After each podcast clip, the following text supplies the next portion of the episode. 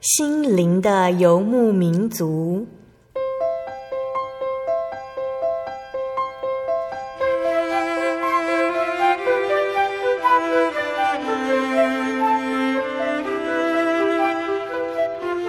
在这个谁都不管谁的后现代社会里，每个人的心灵都是游牧民族。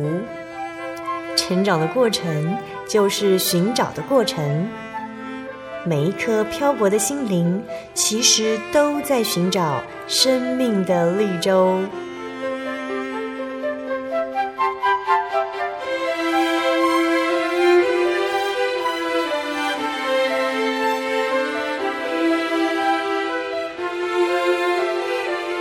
本节目由真耶稣教会台湾总会制作，欢迎收听。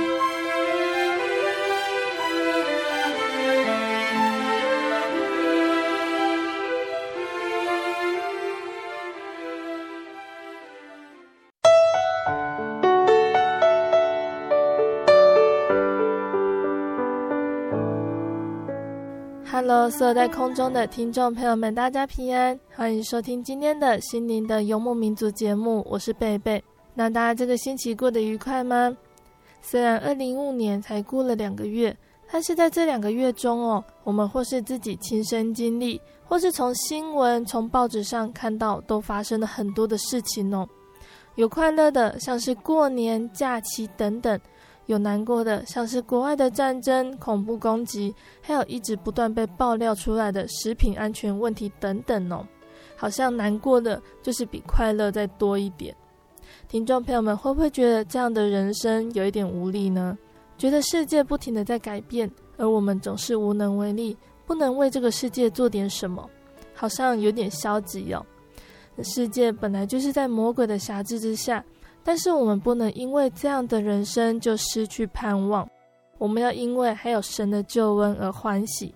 圣经的耶利米哀歌，这是一位经历过以色列被亡国时的先知写下的诗歌哦。在三章二十一到二十六节说：“我想起这事，心里就有指望。我们不至消灭，是出于神诸般的慈爱，是因他的怜悯不至断绝。”每早晨，这都是新的。你的诚实极其广大。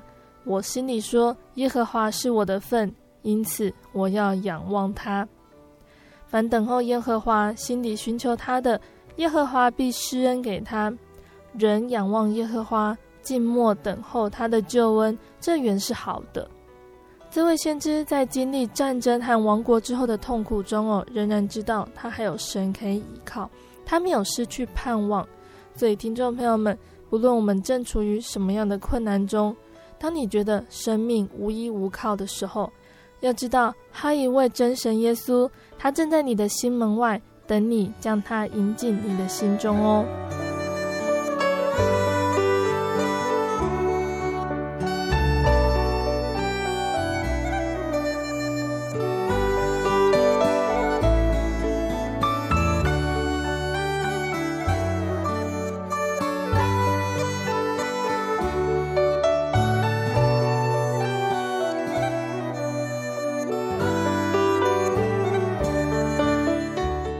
今天要播出的节目是第九百五十五集《生活咖啡馆》绘本分享《断嘴鸟》。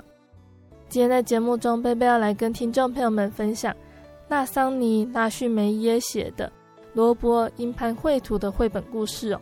那不知道大家有没有看过这一本绘本呢？这本《断嘴鸟》我，是在说有一只原本飞翔姿态优美、抢食物动作敏捷的一只小麻雀。有一天早上，小麻雀醒来，发现自己的嘴巴断掉了。它发现自己无法啄食，身体也日渐消瘦。它的同伴也因为害怕而纷纷远离它。断嘴的小麻雀因此落入了绝望的深渊。直到一位流浪汉出现。那这位流浪汉出现，对于小麻雀有什么样的帮助呢？那在分享这本绘本之前呢，贝贝一样想先跟听众朋友们聊聊哦。大家有没有曾经遇到身边的人他伤心难过的时候，你试图想要安慰他的经验呢？或是你曾经发现身边的人遇到困难，想帮助他却不知道该怎么帮呢？或者是你曾经受了伤，身旁的人想安慰你，他的安慰却不是你需要的，反而让人感觉到困扰的经验呢？为什么你不知道怎么安慰别人，或者是别人怎么都不懂你需要的是什么呢？或许啊，我们在收听贝贝分享的绘本之后，我大家会知道对于安慰这件事情比较了解一点。那贝贝在绘本结束之后，我也会来和听众朋友们分享圣经上是怎么告诉我们如何安慰别人的哦。那我们先来听一首好听的诗歌，诗歌过后，贝贝就会来分享这一本《断嘴鸟》这一本绘本哦。贝贝要播放的诗歌是《别哭，我帮你祷告》。看到你哭红了双眼，感觉一点都不好受。安慰你用尽所有字句，却改变不了你的脆弱。主的旨意，我们不见得明了，明天如何更不知道。别哭我帮你祷告。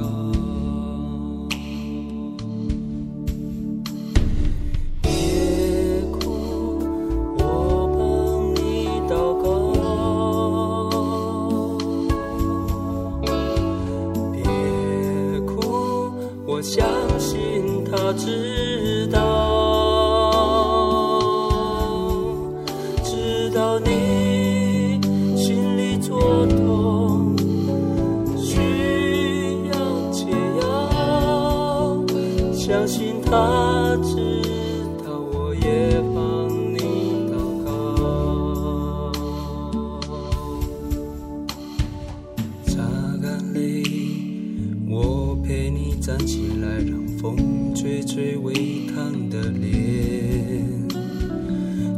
极限，我陪你走一段寒冷又沮丧的夜，等到破晓，我们其实会发现他一直在我们身边，所以别哭，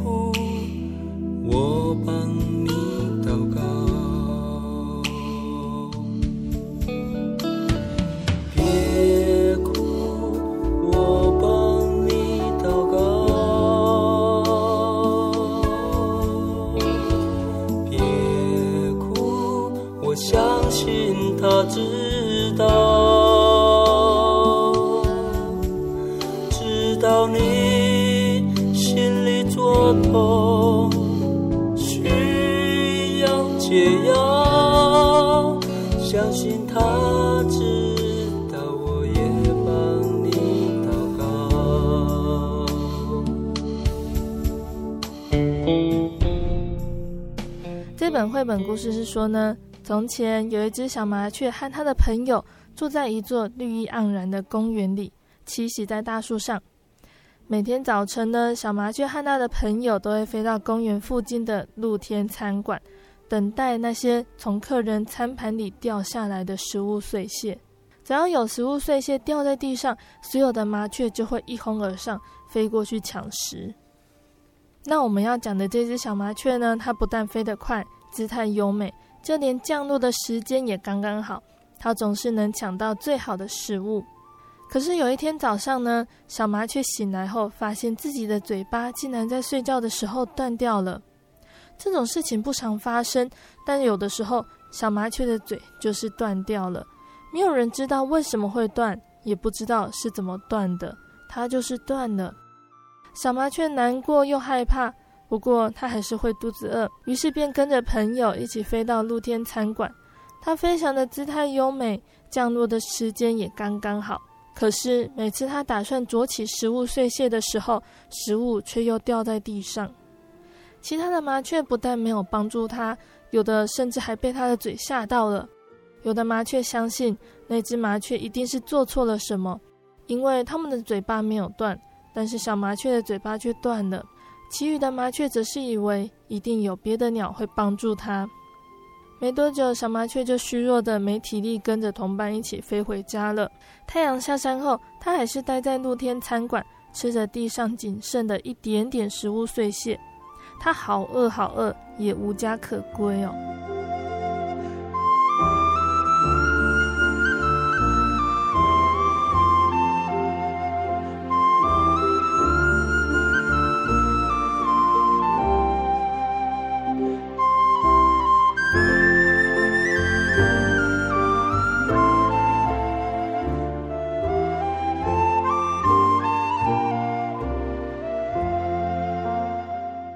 小麻雀越来越瘦，也越来越虚弱，最后它不得不向朋友乞讨，请求他们分些食物碎屑给它。但是太迟了，它的羽毛失去光泽，胸口凹陷，双脚细如枯枝。别的麻雀根本不会看它一眼。那些麻雀心里想：它不是麻雀，因为它和我们一点都不像。小麻雀实在太饿了，它只好开始向餐馆的客人乞讨食物。可是客人看见他的时候，并没有注意到他的断嘴，也不明白他的难处。他们看见的只是一只又丑又脏的鸟，所以也不喂它吃东西。有一天，小麻雀看见了所有麻雀最想要的东西了，有一块很大的新鲜面包，竟然就这么躺在地上。别的麻雀都没有看到，因为他们正忙着整理羽毛，还有伸展翅膀。准备飞回公园的大树上，小麻雀用瘦弱颤抖的双脚慢慢站起来，静静地走向那一块面包。但是突然出现了一只手，捡起那一块面包。小麻雀一脸惊讶，仰起头看着眼前的陌生人。那个陌生人和小麻雀见过的人都不一样，他又瘦又脏，留着乱糟糟的头发和浓密的胡须，还会自言自语。小麻雀可以从他的声音感觉到，他是个悲伤又寂寞的人。小麻雀仔细看着那个陌生人，他发现他们两个其实很像。他觉得陌生人似乎也有一个断嘴，只是那个断嘴在他的心里，别人看不见的而已，所以他才会变得全身脏兮兮又无家可归，所以他才会自言自语，就像小麻雀一样。陌生人对自己的断嘴也无能为力。陌生人低下头，看见断嘴的小麻雀，悲伤又饥饿，正用渴望的眼神看着他。陌生人微笑地对小麻雀说：“我们是同一国的。”他把面包剥开，分一半给小麻雀。陌生人一口吃下面包后，便仔细守护着小麻雀，免得有别的鸟来抢夺那一块面包。小麻雀终于吃完了面包，它觉得好高兴哦，因为这是它几个星期以来第一次可以把自己的小肚子填饱。它看着陌生人，高兴地啾啾鸣叫。陌生人也很高兴，因为他终于有了一个新朋友。小麻雀又叫了几声，并且张开翅膀。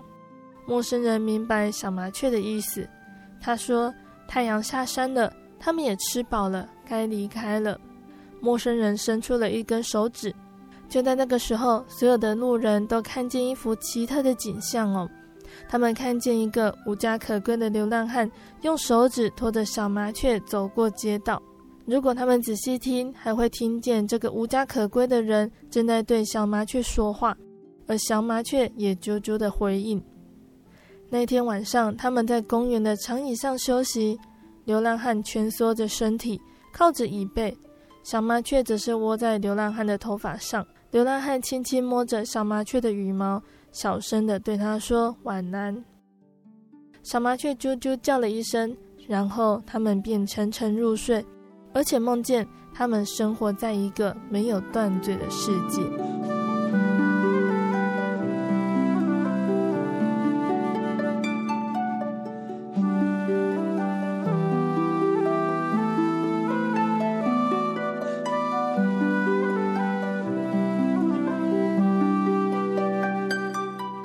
亲爱的听众朋友们，今天这个绘本故事它比较短哦，但是贝贝觉得它这个故事是非常有意思的。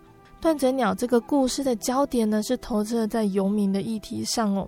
不管是小麻雀还是流浪汉，都真实的反映出哦这些在四处飘荡流离的社会边缘人的生命景况、心情还有感受。然而，游民只是一个议题。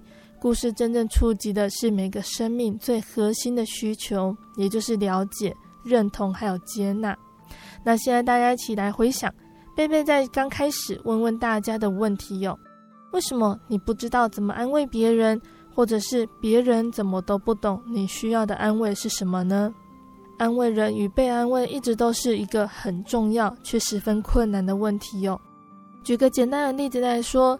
雪中送炭固然是重要的，但是也得先确定对方的家里有炉灶可以取暖才可以哦，否则不但帮不上忙，甚至还添了一笔整理的麻烦。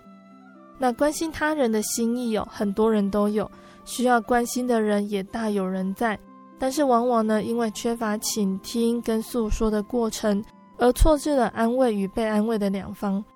给予的人呢，因为多次被拒绝而逐渐收回付出的勇气；等待救援的人呢，因为未解的恐惧而不断筑起高耸的心墙。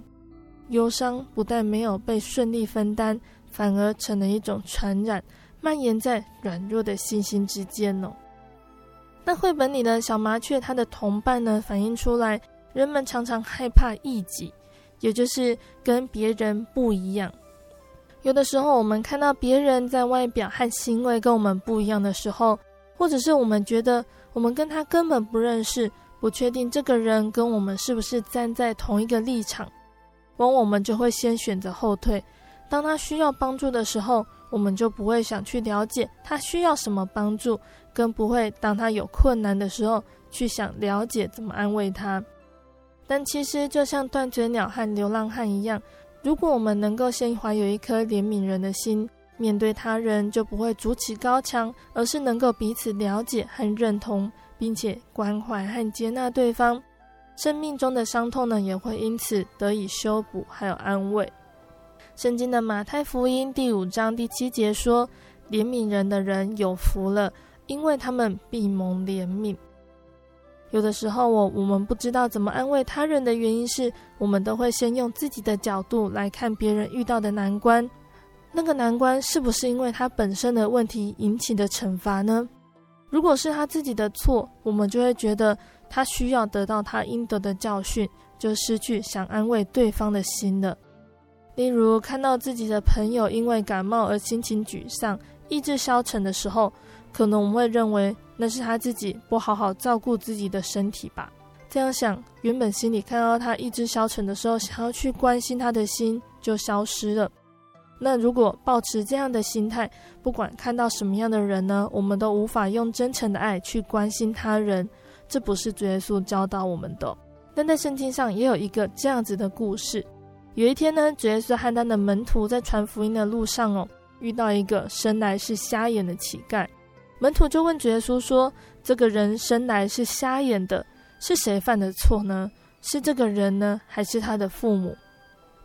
主耶稣回答说：“也不是这个人犯的错，也不是他的父母犯的错，是要在他的身上显出神的作为来。”然后主耶稣就医治了那个生来瞎眼的人他的眼睛。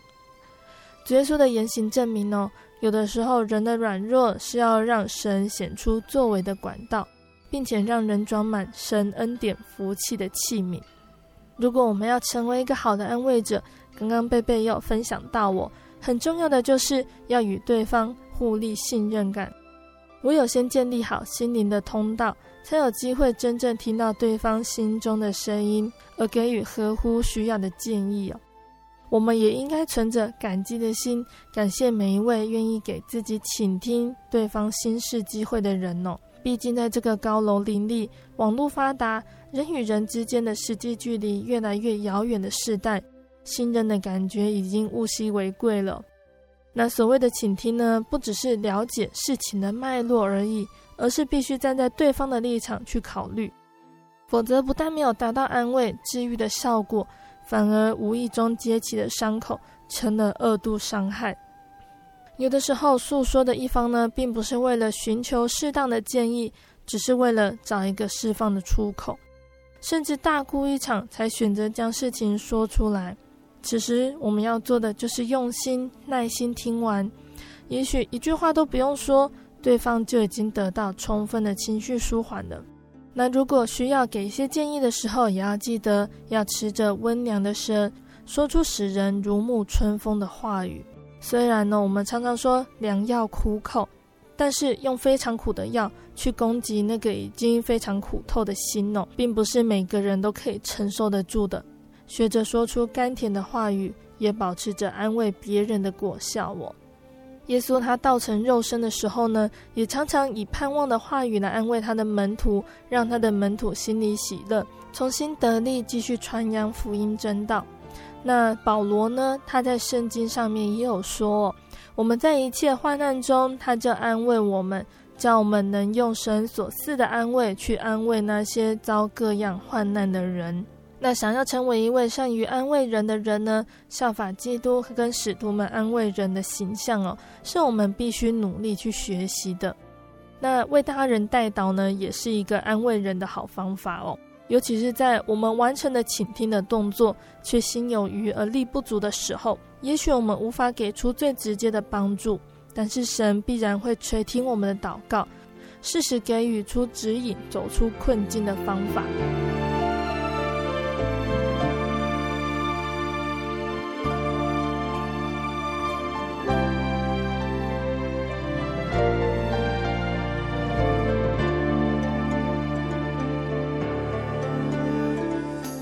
如果我们是那个需要得到他人安慰的人呢，我们会想得到什么样的安慰呢？或许我们要先从我们怎么面对自己受到的苦难还有悲伤来说起哦。任何的患难表面上看起来很负面，让人心生畏惧，但是实际上却带有正面积极的目的哦。它是可以让人和身边的人在苦难的困境中更明白真神的慈爱公义，因而生出敬畏神的心，在苦难中倚靠神，在苦难中去就更新，坚定遵守主神典章律例的决心哦，更亲近神，才能够享受神国里的福气。那患难呢？它如火星飞腾在人生的岁月中哦。那如果我们能够记得这些患难都是拉近我们与神之间距离的慈神爱所，如果我们能够记得怀抱谦卑的态度，并能磨亮我们属灵的眼光，看见神隐藏在患难里的属灵福气，就能够提升我们属灵的智慧，明白神善美的旨意。如果我们能往这个方向思考，他人的安慰，我们就能够用感激的心来接受，因为他们也是秉着神的爱来关心我们。如果真的觉得得不到什么安慰的时候呢，在这个世界上没有比爱我们的神更加美好的安慰者了。因为我们的苦痛、忧伤、不安还有绝望哦，神他都知道，并且早就已经为我们安排了更美好的盼望，等着我们来领受。圣经上说：“忧伤痛悔的心，你必不轻看。”当我们在失意、难过、沮丧的时候，记得要祷告。圣经的罗马书说。况且我们的软弱有圣灵帮助，我们本不晓得当怎样祷告，只是圣灵亲自用说不出的叹息替我们祷告。鉴察人心的晓得圣灵的意思，因为圣灵照着神的旨意替众圣徒祈求。不论我们是想要安慰他人，或者是想要得到安慰哦，圣灵充满的祷告十分能够安慰我们的心。靠着祷告跟他人的代祷，我们终能够得胜忧伤。重拾活泼的生命与平安喜乐的心。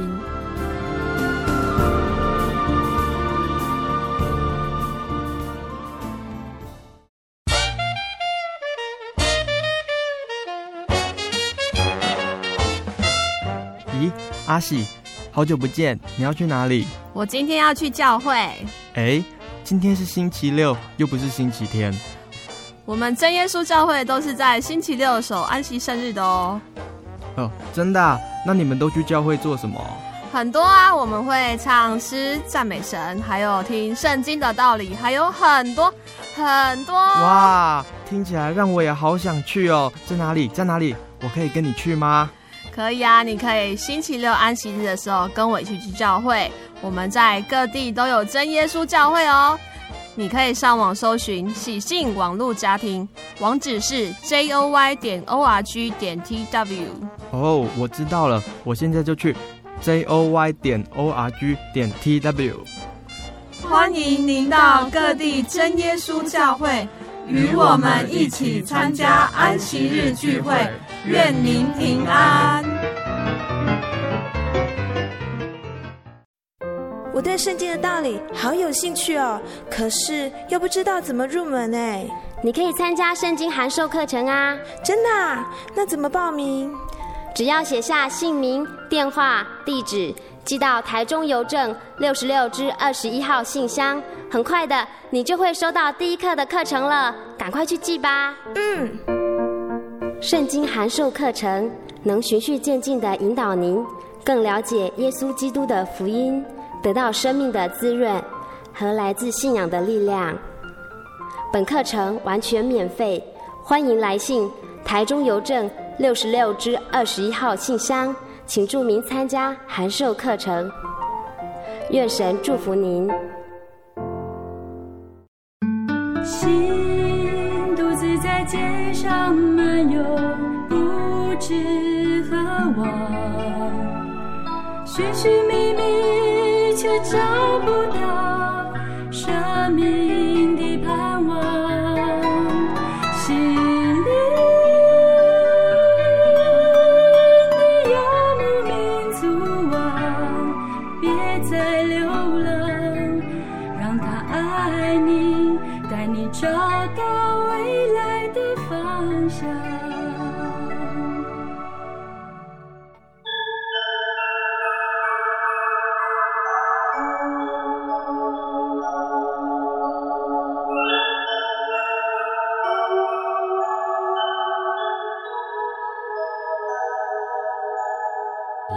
走一向山水寻获心之甘泉，满溢心灵喜悦，尽在游牧草原。心灵游牧民族，陪你成长。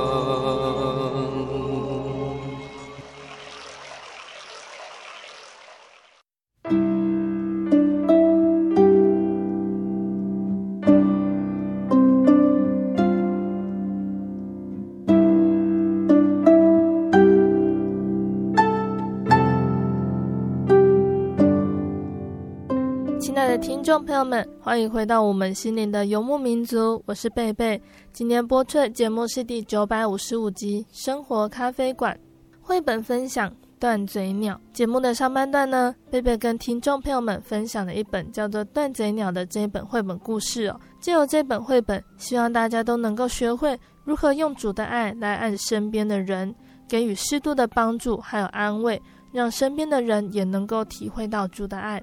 那在节目的下半段，贝贝还要继续来跟大家分享圣经故事哦，欢迎听众朋友们继续收听。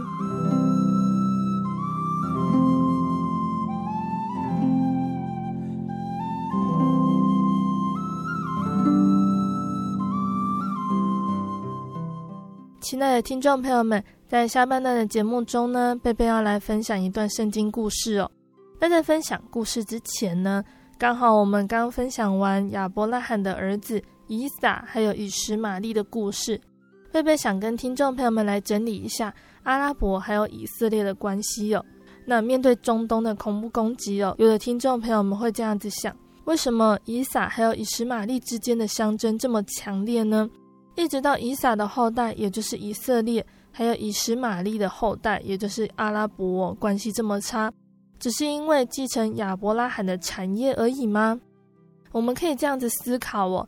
假使我们的父亲有一个很大的企业，这个企业不仅我们可以享受，一直到我们的子孙都可以管理经营这一个很大的企业，直到永远。那这样的企业要相信每个人都会想要拥有。何况神对亚伯拉罕说的是福分，不只是在世上的福分。只要亚伯拉罕和他的后代遵守神的话，这个福气就可以一直传到后代。这样的福气一定比刚刚的企业我们会更想要拥有。但是亚伯拉罕夫妇呢，当初因为信心软弱，等不到以撒出生，就先娶了夏甲，生了以实玛利。所以神尽管呢，他对亚伯拉罕的应许不变，也就是拣选以撒来继承神对亚伯拉罕的应许，这个不改变。但是以实玛利的后代，也就是阿拉伯呢，就是代表神他对以撒后代的提醒，无论如何都应该要信靠神，要对神有坚定的信心，因为以实玛利的事情就是在信心软弱的时候造成的后果。那上个月了，我们说到以撒娶妻的故事，在亚伯拉罕的老仆人的祷告交托，还有神的带领，以撒的顺服中，以撒顺利娶到了美丽又善良的利百加为妻。他们结婚之后，还会发生什么样的事情呢？他们家庭发生的事情会让我们学习到什么道理呢？我们一起来聆听接下来的故事哦。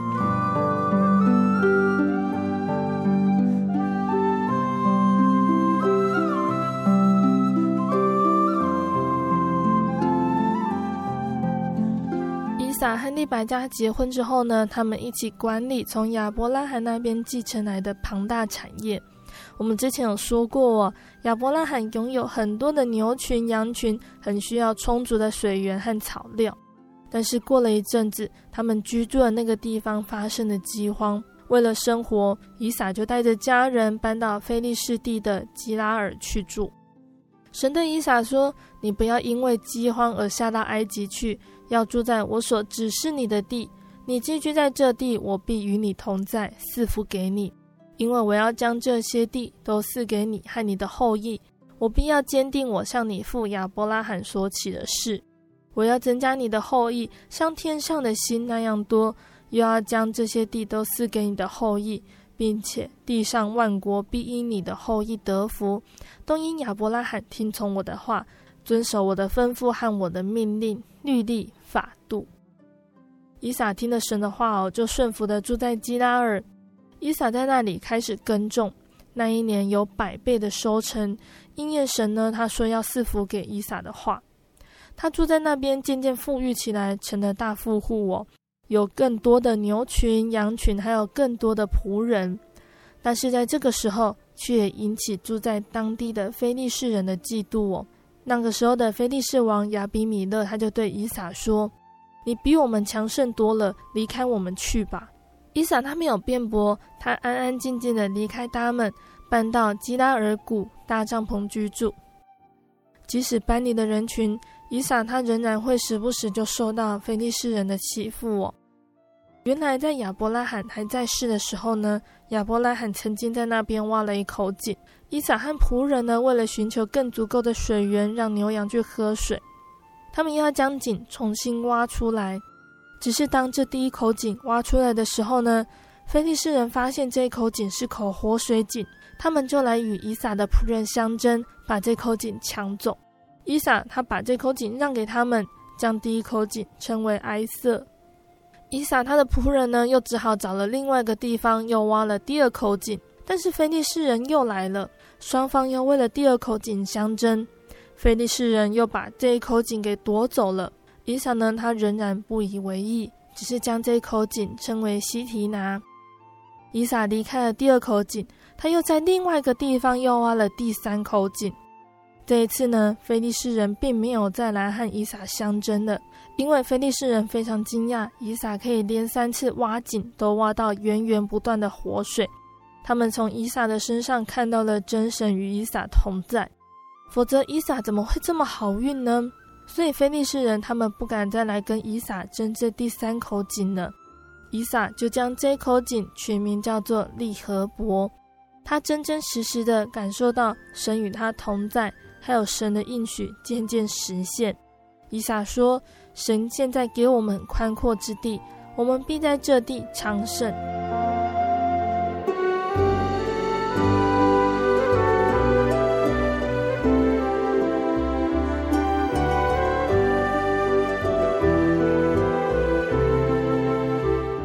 撒他蒙神的祝福哦，得到了很多的产业。但是以撒和利百加结婚了很多年，还没有孩子。以撒知道哦，神对他的应许是要赐福他的后裔，使他们成为大国。因此呢，以撒他恳求神赐给他们一个孩子。不久呢，利百加就发现自己怀孕了。她生下的不是一个儿子，而是两个。那当时呢，长子可以继承家族里所有的权利，但是在婴儿出生之前呢，就是还在肚子里的时候哦，神却对利百加说，那个小儿子要成为一家之主。神对亚伯拉罕的应许呢，要借着小儿子来实现出来。结果利百加就生下了一对孪生的兄弟，先是以扫，这是翻译过来的字哦，我们都是用扫地的扫这个字。那后生出来的是雅各，雅各他出生呢比以扫迟了几分钟。出生的时候用手紧紧抓着他哥哥的脚跟。那当两兄弟逐渐长大，利百加他最疼爱的是雅各，雅各比较安静，他喜欢留在帐篷里面。那以扫呢，他是喜欢到山野去捕捉野鹿。以撒他却很疼爱以扫，他最喜欢吃以扫猎回来并且烹制美味的野鹿。有一天的以扫，他回到家，他非常的饿。那帐篷里呢，洋溢着一种诱人食欲的气味。原来是雅各，他正在煮红豆汤。以扫他就对雅各喊啊，他说：“快点把汤给我喝，我快饿死了。”雅各他的脑筋动得很快，这个是他等了很久的机会，他想要用这一碗汤向姨嫂交换一个他最渴望得到的东西。雅各就说：“我会把汤给你。”只要你将长子的名分和权利让给我，姨嫂她很不耐烦哦，她肚子非常的饿。她说：“好吧，你要什么都可以。我如果再不吃点东西，我真的要饿死了。那我还计较什么呢？”就这样子，雅各呢，他就用了一碗汤跟姨嫂交换了长子的名分。姨嫂她狼吞虎咽的把那一碗汤喝掉了，之后他就转身离开了帐篷，什么也没想。姨嫂对神的应许就这样轻率的对待。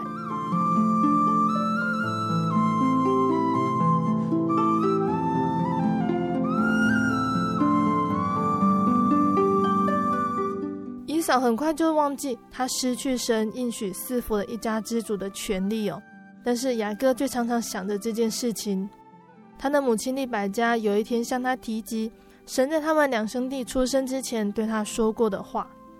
这个时候，以撒呢，他的视力十分的衰弱哦，他常常卧床休息，因为他知道自己将不久于人世。那有一天呢，以撒他就叫以扫到他那里去。以撒对以扫说：“你是我的长子，我临死以前呢，必要为你祝福。你出去猎一头鹿回来，给我弄我最爱吃的野味，我吃过之后呢，就会给你祝福。”那利百加呢，他却偷听到他们的讲话。那如果雅各要成为一家之主，他必须得到那个特别的祝福。利百加并没有等候神去完成他对这两兄弟的旨意，他却想出了一个计划，要来欺骗以撒，夺取以扫的福分。然后利百加呢，他就叫雅各哦，赶快往羊群中找两只羔羊来，我会替你弄点野味，就连你的父亲也不会分出那不是以扫弄的。然后你要假扮成以扫。将野味带到你父亲那边，你等着看，他必给你祝福。雅各呢，他非常恐惧这个诡计会被看破。虽然他的父亲不大可以看到东西，但是他绝对不会把他认错成哥哥啊。不过利百加却对各样的事情都思虑周详。利百加很快就把肉弄好了，又把山羊皮包着雅各的颈还有手臂。让以撒触摸雅各的时候呢，会感觉很像以嫂身体那样长满了毛，然后又把他哥哥那满是田野丛林气味的衣服哦给雅各穿，接着就打发雅各带着这些野味去见他的父亲。雅各进到帐篷的时候呢，以撒还很奇怪他的儿子怎么那么快就猎到野鹿了，而且还煮好了拿来给他吃。以撒呢，他刚开始很怀疑哦，这个是雅各假装的。他觉得这个声音听起来是雅各的声音，但是当雅各走进以撒的身旁的时候呢，让他触摸手臂，山羊皮的毛还有以扫的气味呢，就让以撒放下心来。以撒他开始吃那个野味，吃得津津有味的。吃完了，以撒他就恭敬的给雅各祝福，就是给长子的祝福哦。以撒他奉神的名应许给雅各成功，并且宣布雅各成为一家之主。以撒祝福的说：“我儿的香气如同耶和华赐福之田地的香气一样。愿神赐你天上的甘露、地上的肥土、并许多五谷新酒。愿多民侍奉你，多国跪拜你。愿你做你兄弟的主，你母亲的儿子向你跪拜。凡咒诅你的，愿他受咒诅；为你祝福的，愿他蒙福。直到祝福结束，我雅各他刚离开帐篷的时候呢，以扫他却刚好进来，他高兴的拿着野味要给以撒品尝。那当以撒呢听到他的大儿子回来了，他听到他的声音，他吓得大喊起来。他讲出整件事情的始末，他们才知道他们两个人都被欺骗了。以扫他难过之余，便放声大哭，接着却勃然大怒起来，他发誓他要杀了雅各。那利百加听到以扫高声的恐吓，他心里想，一定要让雅各平安的离开那里。利百加就向以撒提议哦，雅各应该返回利百加的家乡，在他本族中找个女子为妻。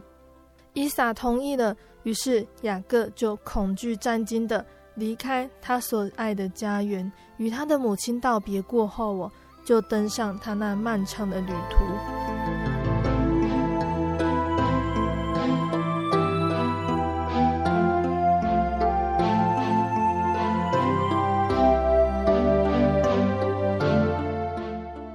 天贝贝分享的故事比较长哦。那贝贝还记得以前在跟小朋友讲以撒让井的那一段故事的时候，我我让小朋友猜啊，当以撒的仆人每挖了一口有水的井的时候，菲利士人他就过来抢夺，而以撒有没有让给他们呢？当时小朋友每个人都摇头哦。我问他们原因，小朋友都说那个是以撒的井呢，为什么要让给别人？要跟菲利士人打架，把他们赶走。那这个是大概四五岁小朋友直觉的反应哦，也大概是人类的天性吧。为了生存，要捍卫自己的权利跟财物，要据理力争。那以撒呢，并不是没有能力跟非利士人对抗，然而以撒他却选择一再的退让，另外挖一个新的井，终于到达宽阔之地，得神亲自应允赐福，日新月盛。那非利士人也因为看出真神跟伊撒同在，而前来求和。他们要立约，双方彼此和平相处。那克制怒气、忍耐还有让步哦，似乎都不像我们人的本性一样。这需要借由不断的学习跟操练，才能够逐渐习得的。那身为基督徒哦，即使我们从小就接受圣经的教导，应该要做和平之子。面对愤怒还有争端，我们应该要成为和平的使者。以恩慈化解冲突跟纷争。保罗呢，他就在罗马书中劝勉我们哦，凡事能行，总要尽力与众人和睦。那在人心暴力浮躁、凡事讲求自身权益的现代社会哦，礼让容忍呢，已经是非常稀少的美德哦。那主耶稣的教训呢，他说不要与恶人作对，有人打了你的右脸，连左脸也转过来由他打。主耶稣还说，你们的仇敌要爱他。恨你们的要待他好，做主你们的要为他祝福，凌辱你们的要为他们祷告。那这看起来哦，都很像是违背人性的事情呢。但是如果我们愿意尽力去遵行，我们终必如以撒来到利河伯，也让主的名得着荣耀。以前也常听人家说哦，吃亏就是占便宜哦。那的确呢，在日常生活中哦，身为基督徒经常是吃亏的原因哦。人类的潜意识告诉我们，基督徒不应该跟别人计较，应该要得饶人处且饶人，要有耶稣基督牺牲奉献的精神等等哦。那这些呢，似乎会让人有一点吃不消的感觉。但是我们从圣经里面知道哦，许多的圣经人物，他们就是如此这样的表现。那今天呢，如果我们能够因为基督的关系，学习前人的榜样，不计较人的恶，以爱相待，尽力追求与众人和睦。众人也会认出我们是主的门徒。那我们常常因为一些小事呢，跟别人计较哦，给人留下不好的印象。那之后，我们如果有机会传福音给别人的时候哦，就会让别人感觉到排斥，反而阻碍了圣工的发展。这也是我们应该要谨慎的。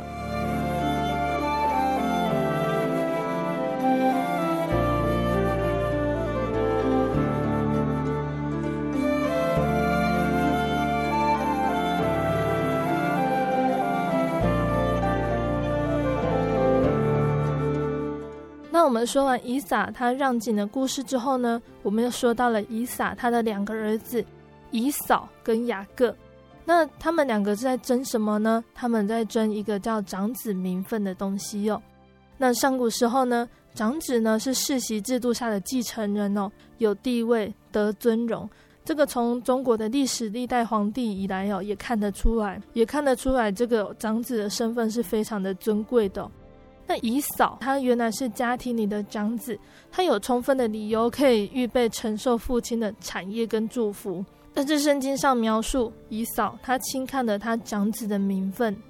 长子的名分当前呢，食物虽然可以暂时解决姨嫂饥渴的问题，也同时将他不以为意的心理哦完全显露出来。他贪恋世俗这一句话，就为他的失足留下了注脚。那从前呢，父亲都把所有的给自己的长子，那今天呢，神也要给我们一切所有的。他给了我们耶稣，应许我们得着天家。那信仰的情况中，什么情况我们会累昏呢？什么是我们经不起诱惑的食物呢？什么又是让我们轻看神儿子宝贵身份的因素呢？所以我们要持定我们的目标，预备将来满满领受神所要给的一切。这个就是信仰的实践哦。那圣经的腓利比书三章七到八节说。只是我先前以为与我有益的，我现在因基督都当作有损的。不但如此，我也将万事当作有损的，因我以认识我主基督耶稣为至宝。我为他已经丢弃万事，看作粪土，我要得着基督。那以扫跟雅各的竞争呢？除了在长子的名分之外哦，雅各他更直接的要去夺取那个长子的祝福哦。那还记得小的时候，我听以前的老师啊，在讲雅各跟以扫的故事的时候，我难免会讨厌雅各他的诡诈，反而同情累婚的以扫。那直到长大呢，在听传道人他们在解释的时候，我才知道说，神深爱雅各抓住神、抓住祝福的这个特质哦。那以嫂呢，她看清长子的名分哦。以为这个只是看不见的名分，有什么珍贵的呢？那当以嫂，她恍然大悟，一碗红豆汤真的让她输光了一切原先拥有的，她痛哭有什么用呢？在希伯来书的十二章十六到十七节这里说，恐怕有淫乱的，有贪恋世俗如以嫂的，他因一点食物把自己长子的名分卖了，后来想要承受父所祝的福，竟被弃绝。虽然嚎哭切求，却得不着门路，使他父亲的心意回转，这是你们知道的。那最小的儿子雅各呢？这位以色列选民的祖先呢？在他出生之前呢，神就拣选他了。可惜雅各不能等候神，以为自己的方法比神更好，以意志力和神较力，强行偷跑，结果他跑离了平静安稳的人生轨道，换来又少又苦的人生呢。那也有人在说哦，还好雅各啊，他尽力违法去争取，否则以撒他不是要糊涂的祝福了，不再是长子的以扫吗？但其实人也是会糊涂的，神他却不会糊涂，人应该要努力去完全神他要实现应许的条件哦，而不是用不符合神旨意的方式来实现神的旨意。我们要了解哦，神的应许代表一种祝福跟礼物，既然是礼物。就不是人强求可得的。我们可以想想看哦，当初贝贝在讲的故事哦，亚伯拉罕为了要得到神所应许的儿子，用了很多人为的方式哦，包括刚开始呢，他想要认他的仆人为子，或者是纳夏甲为妾，但是最后是在最绝望的时候，撒拉已经不能生育的时候，才得到神所应许的儿子。那希望借由今天贝贝分享的故事哦，大家都可以学习到圣经里的道理哦。那在节目的最后呢，贝贝要再来跟听众朋友们分享一首好听的诗歌。这首诗歌是我知谁掌管明天。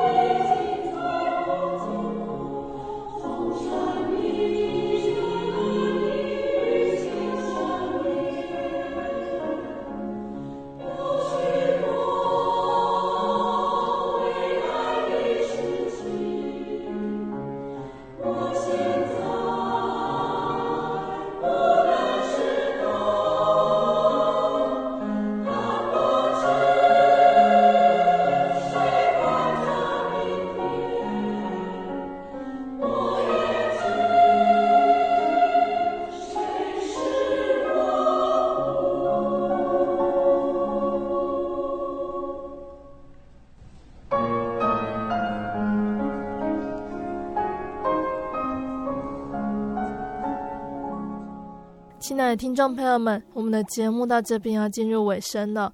如果你喜欢今天的节目，欢迎来信索取节目 CD。如果你在收听节目之后，想要更了解真耶稣教会和圣经道理，欢迎来信索取圣经函授课程。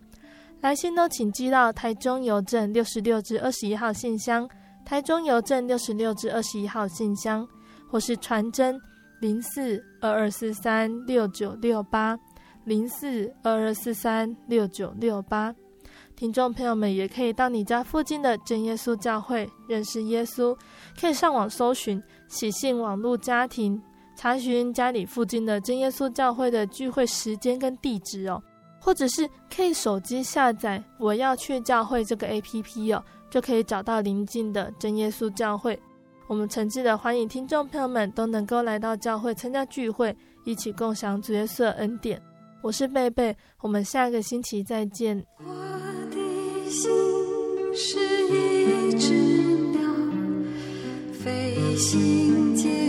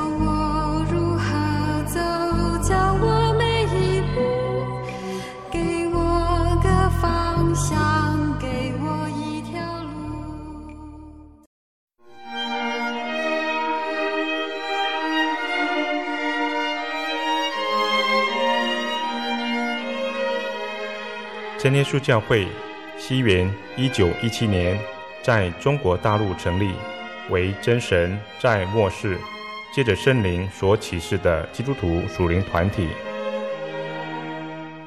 以回归圣经并延续使徒时代教会的精神，来传扬得救的全备福音。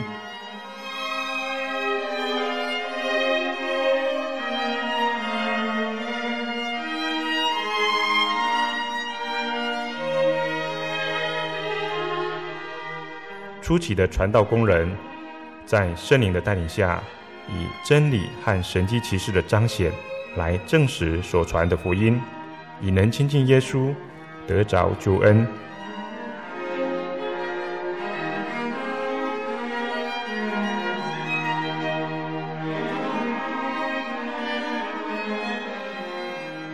短短的几十年间，福音迅速地进展。包括整个中国大陆及台湾，直到今日，福音也传达全球各地。欢迎您亲临各地真耶稣教会，查考全备的福音，共享生命之恩。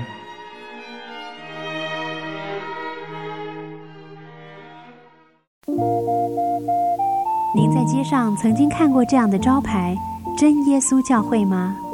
也许您很想，但是却不好意思进来看看。其实我们真的非常欢迎您。下次当您在路过真耶稣教会时，欢迎您进来与我们同享神的恩典。真耶稣教会，台中邮政六十六至二十一信箱，欢迎来信，愿您平安。